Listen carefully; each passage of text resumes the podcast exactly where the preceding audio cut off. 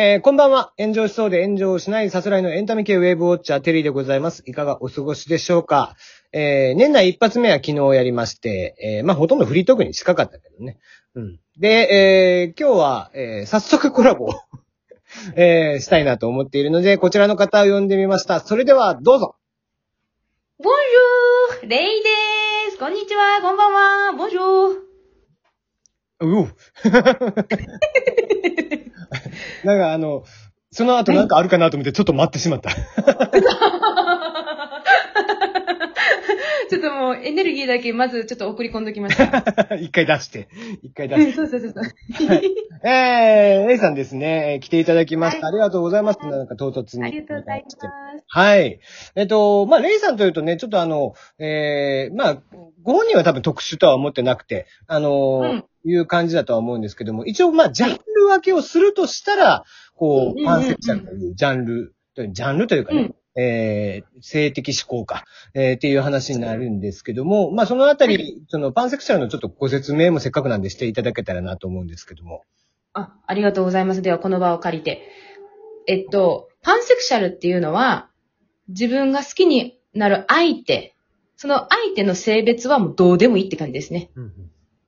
そうそうそう。だから、えっと、バイセクシャルともまた違うっていう話ですよね。はい。バイセクシャルやったら、まあ自分が男、女ってがあって、で、相手、好きになる相手の性別は、男か女。まあ男と女っていうふうにもう相手の性別に条件ついてるじゃないですか。で、しかもそれ二つしかないんですよ。男と女っていうね。それがバイセクシャルです。うんうん相手方の性別を問わず好きになった人が好きっていう話よね。もうシンプルに言うと。その通りでございます。その通りでございます。そうそう。一番こう分かりやすいというか、僕的にもすごい、すごいしっくりくるえー話だって、なんか結構僕はまあ LGBTQ プラスとかの話をするときは必ずまあ、えーそこに関しては全然僕は許容してますよっていう話をしてて、まあ、なんやったら自分の娘、息子がそういう風になったとしても、それはどうぞどうぞ、おあの、あなたが好きになった人やったら、それはそれでええんちゃうのって、いつでも言ってあるっていう覚悟は全然していて、覚悟ってもね、うん。その受け入れ体制だけは整えとこうとは思ってるんだけど。うん。それはほんま、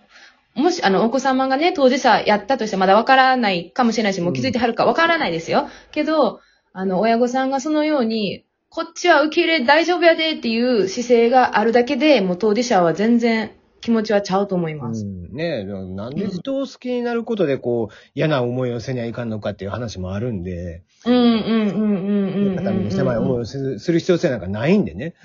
うん、ほんまはね、そうですよね。うん、うん、うん、なんで、基本スタンスとしては僕はこう、LGBTQ+, プラスに関しては大いに OK だと思ってて、うんまあ、あの、うんとはいえ、なんか行き過ぎた、その、うんなんだろうな、あのー逆差別というかね、あうん。うの、ん、うん、うん。そこに、その人たちに配慮しすぎるがために起こっている問題っていうのも世の中には今あったりとかするわけじゃない。なるほど。えっ、と、個人的にはそこまで配慮する必要性があるのかなって思う時もやっぱりあるんだよね。なんか、えっ、とう、ん極論で言うとちょっと前に、えっ、と、日本のはいニュースであったのが、えっ、と、はい男性トイレに対して、えっ、と、はい女性も入りたいからとか、逆パターンもあるから、そこを分けるのをやめようよ、みたいなニュースもあったりとかして。うんでも、なんかそれはそれでまたちょっと違うわくねえかみたいなところもあって、うんうんうんうんうんうんうんうん。あの、それに関しては、私は、あの、社会の人々の大多数が男と女で分かれてて、うんうん。で、その人たちがストレート、いわゆる異性愛の人やからうん、やっぱり異性が入ってくると気気持ち悪いって言ったらあれやけど、異性の人がトイレに入ってくると、ちょっとやめてくださいっていう気持ちの人が多いからそういう反応が出てくるんちゃうかなと思いますね。うんうん。まあ、言うて恥ずかしいからね、やっぱり。うんうん。まあ、その、言ったら同じ、えっと、生物学的に同じ体の人たちと、何、用を済ますでさえも恥ずかしい時があるねんから、っうんていうところに繋がってくると思うんですけれども。うんうんうん。まあ、で、別にこう、その、そういうのも、じゃあ多目的トイレとか、まあ今ちょっと前日本だと、あの、芸能ニュースでちょっとわちゃわちゃなってましたけども、多目的トイレ使ってもらうとかね。別にそういうのでもいいのかなと。だからもっとこう、そういうのも増やしていった方がいいのかもしれないし、あ。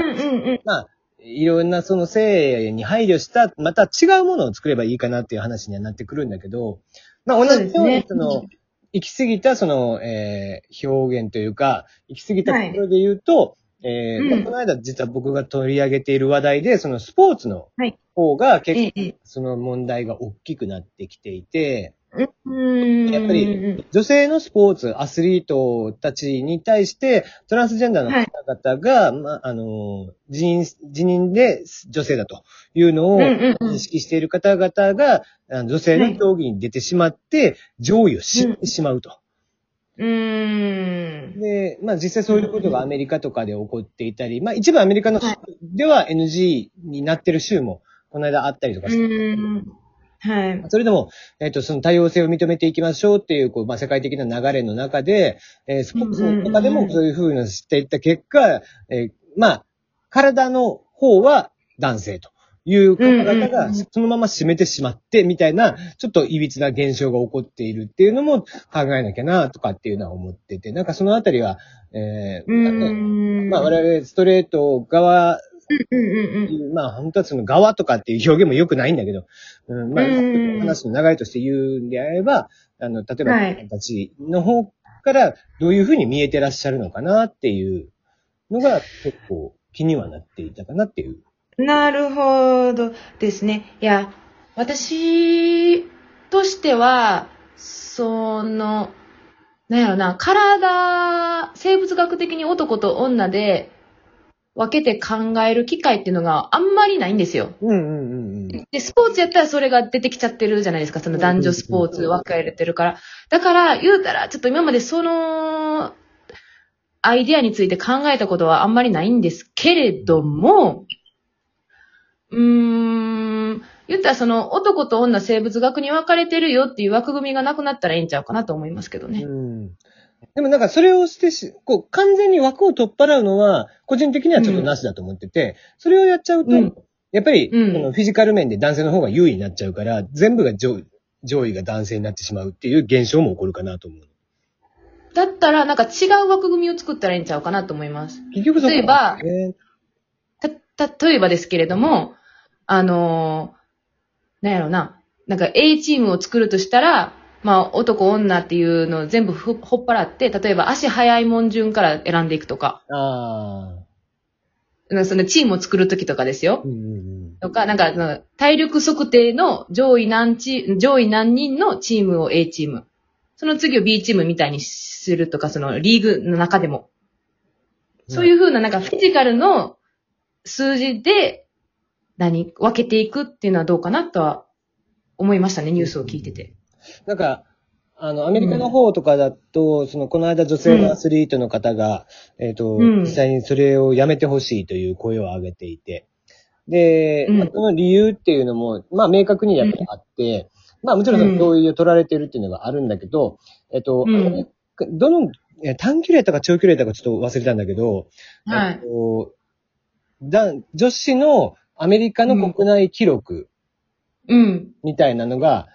えっ、と、はい男の子の男性の方だと、高校生の、えっ、と、記録、トップ記録みたいなので、もう抜かれちゃううの。ん。うーん。それぐらいこ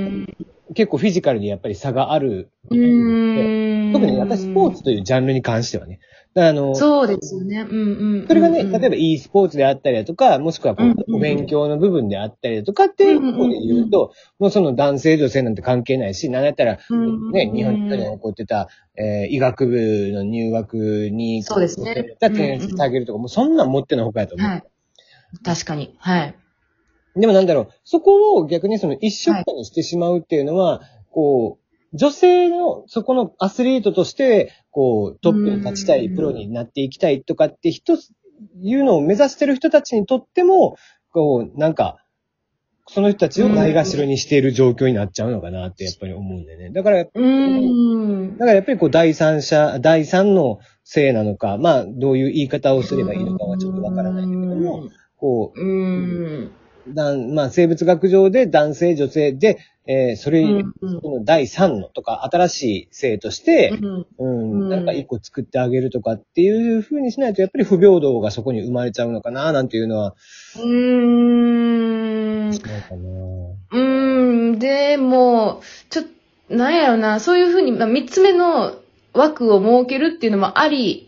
やと一つの相手としてありやと思うんですけれども、そういうことによって、今までの歴史上で、一つの、何、その人の、その人たちのために枠を作って、それごと排除するっていうのがあったので、どうやろうね。で、それで、あの、そんなことせえへんで、みたいな人々がいっぱいおりんやったらそれでいいと思うんですけれども、うん。ちょっと今までのね、人々の過ちを見てくると、否定はできないことやので、なんかみんなな、なんかそこら辺うまいこと許容しないからな。そうなんですよね。ま、まあ、まあね、本当めっちゃ極端な話を言うと、まあ私はスポーツしてへんし、その当事者じゃないから、まあ外野がワーワーワーワー言うてもあれやなと思いますけどね。その当事者がどんな、どんな風に思ってて、どういう風にしたいっていうような意見を、みんなが汲み取って、みんなで話し合うべきで、やなと思いますけどね。そうね。うん めっちゃ極端なこと言うけど。割と近い将来これ多分、あの、オリンピックとかにも関わってくることになってくるんだよね。うん。うん。まあ日本はね、今のところその男うん。女完全に分かれてっていう状況にはなってるけど、うまあそのあたりも多分国内のトランええスジェンダーの方々の声っていうのは多分ずん届き出すとは思うんで、うーん。かみたいな話は絶対見つ、ね、出てもうすぐぶつかる話ではあるから、もちろん。うんうんうん。早めになんかみんなそういうふうな、こう、こういうことがあるんだよって、まずは認識からでもしてもらったらなそうですね、知ることね。はい。が大事ですよね。うーん。答えが出ない話なんで12分には全く収まらないっていうね。収まらなかった けど、おもろかったです。あ、いえいえ、よかったです。はい。まあ、あのそうだな。もう、もう一枠ぐらい行きますか、じゃいっちゃいましょあ。うはい。じゃあ、嬉しい。よかったよかった。じゃあもう一枠行きましょう。お願いします。